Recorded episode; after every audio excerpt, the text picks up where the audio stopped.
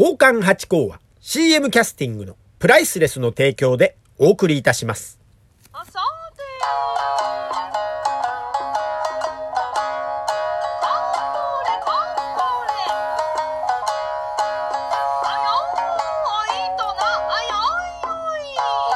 どうも松野屋八甲でございます。皆さん、いかがお過ごしでしょうか？このね、えー、早いもんで、もう2月の半ばということになりますから、この放送をさせていただきまして、まあ8月に始めましたからね、えー、もう半年以上が経ったというところなんですが、まあなかなかうまくなりませんな、これが。難しいですね、やっぱり喋りというのは。だやってみてわかるのがですね、まあ、話し家の師匠方とか、講談師の先生、浪曲の先生、はたまた、えーアナウンサーさんとかね、ナレーションの方、声優さん、まあ、声だけで勝負され、まあ、話し家さんとかも声だけというわけじゃないんですけど、あのね、喋りでもってこう、やってくって方の凄さというのがね、今まで私もパントマイムでやってきたじゃないですか。対局でございますからね、いかにすごいかというのがですね、えー、分かったというところで痺れております。さすがだなと。だから寄せなんかも、やっぱ勉強に行きますね。で、今ちょうど、あの、私、えー先日、あの、門下に入れさせていただきました、桂真治師匠という、えー師匠がいらっしゃいましたね。そこの師匠のお弟子さんで、桂宮治師匠。この方がですね、今、新内お披露目工業ということで、新宿の末広亭から始まって、寄席をこう、お披露目で回っていくという工業をやってます。で、連日満員ということで、整理券が午前中から配られるというね、非常に人気の師匠でございます。で、ぜひぜひ、あの、皆さんもいらっしゃってください。まあまあ、もしかしたら、新宿末広亭さんはこう、入れないかもしれないですね。まず、その、整理券がないと、午前中に行って整理券をもらってじゃないとダメかもわからないんですが、ぜひぜひご興味のある方、宮地師匠めちゃくちゃ面白い師匠なんで、ぜひぜひいらしてくださいまし。まあ、いらしてくださいましって言っても、私がまあ今予選出ているわけではないのでね、私が待ってるわけではないんですが、ぜひぜひあの、見てみてください。ぜひよろしくお願いいたします。というところでね、まあ今ね、その新実師匠の、お話ありましたが、まあ師匠ね、っていうのはまあ大事なもんですよ。私たち芸事するに当たりましてね。もう親のようなものなんて言い方ありますもんね。どうですか？皆さんっていうのは師匠って方いらっしゃいます？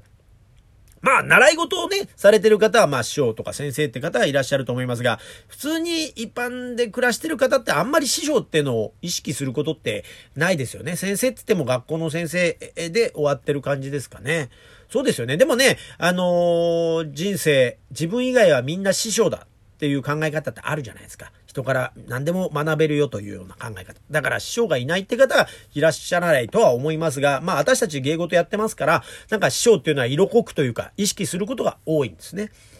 で、まあ今、奉還でございますから、うちの師匠は七公という師匠でございます。とっても優しい師匠でね、あの、よくしていただいてるんですが、まあね、その、師匠に行く前、私ね、いろいろこう転々としてますから、えー一番最初についた師匠っていうのは、まあ、佐々木博康というですね、あの、ま、パントマイムの師匠なんでございます。でね、まあ、師匠と申し上げましたが、パントマイムの師匠なんで、先生、佐々木先生って言ってますけどね。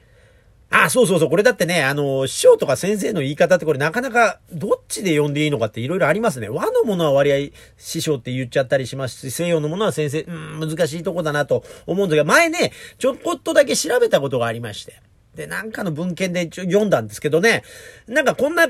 説がありますっていうのなんですよ。だからこれが間違いないってことじゃないんです。だからこれ一説であったのがですね、あの武家社会から発展したものは師匠ということが多いそうですよ。で、まあ、あの、西洋から来たものとか、町民文化から発展したものは割合先生ということが多いというのを見たことがありますが。まあでもこれをね、人に申し上げますと、そうかね、なんて方も多いんで、まあ違う例外的なものが多いのかもわかんないですけど、一応調べた時にはそんなことが書いてあった文献もあったということでございますが、まあこの師匠ね、その佐々木先生って方はもう私大好きな師匠では、まあ今の私があるのは、もちろん今ね、えー、七公師匠が受け入れてくださったから奉還としての今があるわけですが、その芸事の始まりの師匠でございますから、まあ今のあの、奉還ややらせていただいておりますが、もう奉還芸の中に私はパントマイムを持ち込んでやってるわけでございますから、今おまんまが食えるというのは、うん、うちの佐々木広安先生がいろいろ教えてくれたからということでね、本当に感謝がやまない先生でございますが、この先生、非常に天才肌でございましてね。えー、まあ、あの長島茂雄監督とかと同じで、ドーンと言ってガンとやれという先生なんですよ。でね、まあ結構あの、昭和の、もうど真ん中の先生でございましてね。だからもう結構、ピリッとこう、厳しい感じもあったりする。で、今になってこう、親しくさせていただくと、非常にこう、ほがらかな優しい先生なんですが、始まりの頃、やっぱりパントマイムの、その、教室に行くときにですね、非常にやっぱり最初ってのは何でも緊張するもんでございまして。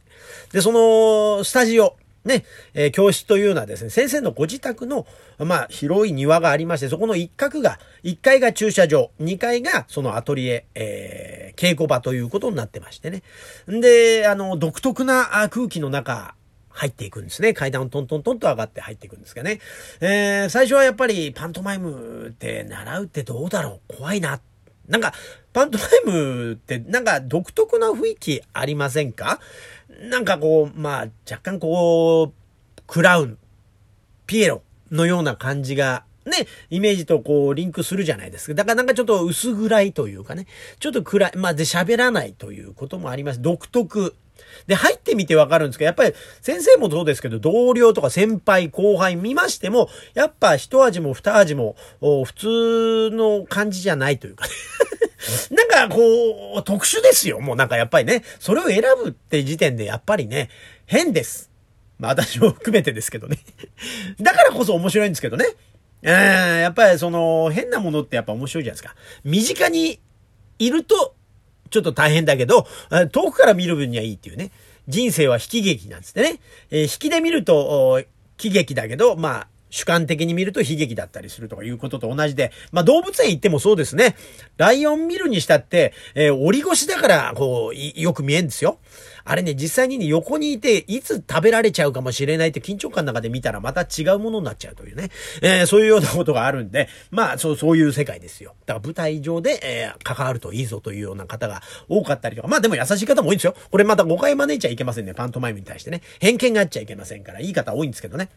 で、まあ、その独特な雰囲気の中ありますから、えー、その見学行くのに連絡をしまして。で、あのー、一人で行くのなんでございますから、全く興味のない、パントマイムに興味のない友達を引っ張って、お前も来てくれ、つって。で、見学に行くわけですね。で、トントントンと2階に上がって、そのドアがね、またギーッと開くようなドアでございまして、緊張感ありまして、ね、スッと入ると中にこうね、細長い稽古場があって、前に鏡があり、で、もともとその見学をする場所として設けられた場所なんかはもちろんないですから、なんか、その細長いところに横にベンチを置いて、間近で稽古を見るという非常にこうぶつかりそうなぐらいの感覚で、この稽古を見るという感覚でですね、非常に緊張しながら見ました。で、稽古がですね、まあ、見学者のためにやってるわけじゃございませんので、2時間3時間止まらずに、で、まあ、先生の声は響くんですが、パントマイムですからおしゃべりをしたりする空気じゃないですね。だからピリッとした空気の中2時間3時間というのを見学させていただいて。まあ私の方は興味があるんで、非常に熱心にこうぐーっと見て、ああ、こういう動きがあるのか、えー、知らなかったなっていう発見があるんですが、興味のない連れてかれた友達に関しましては全く興味ない中、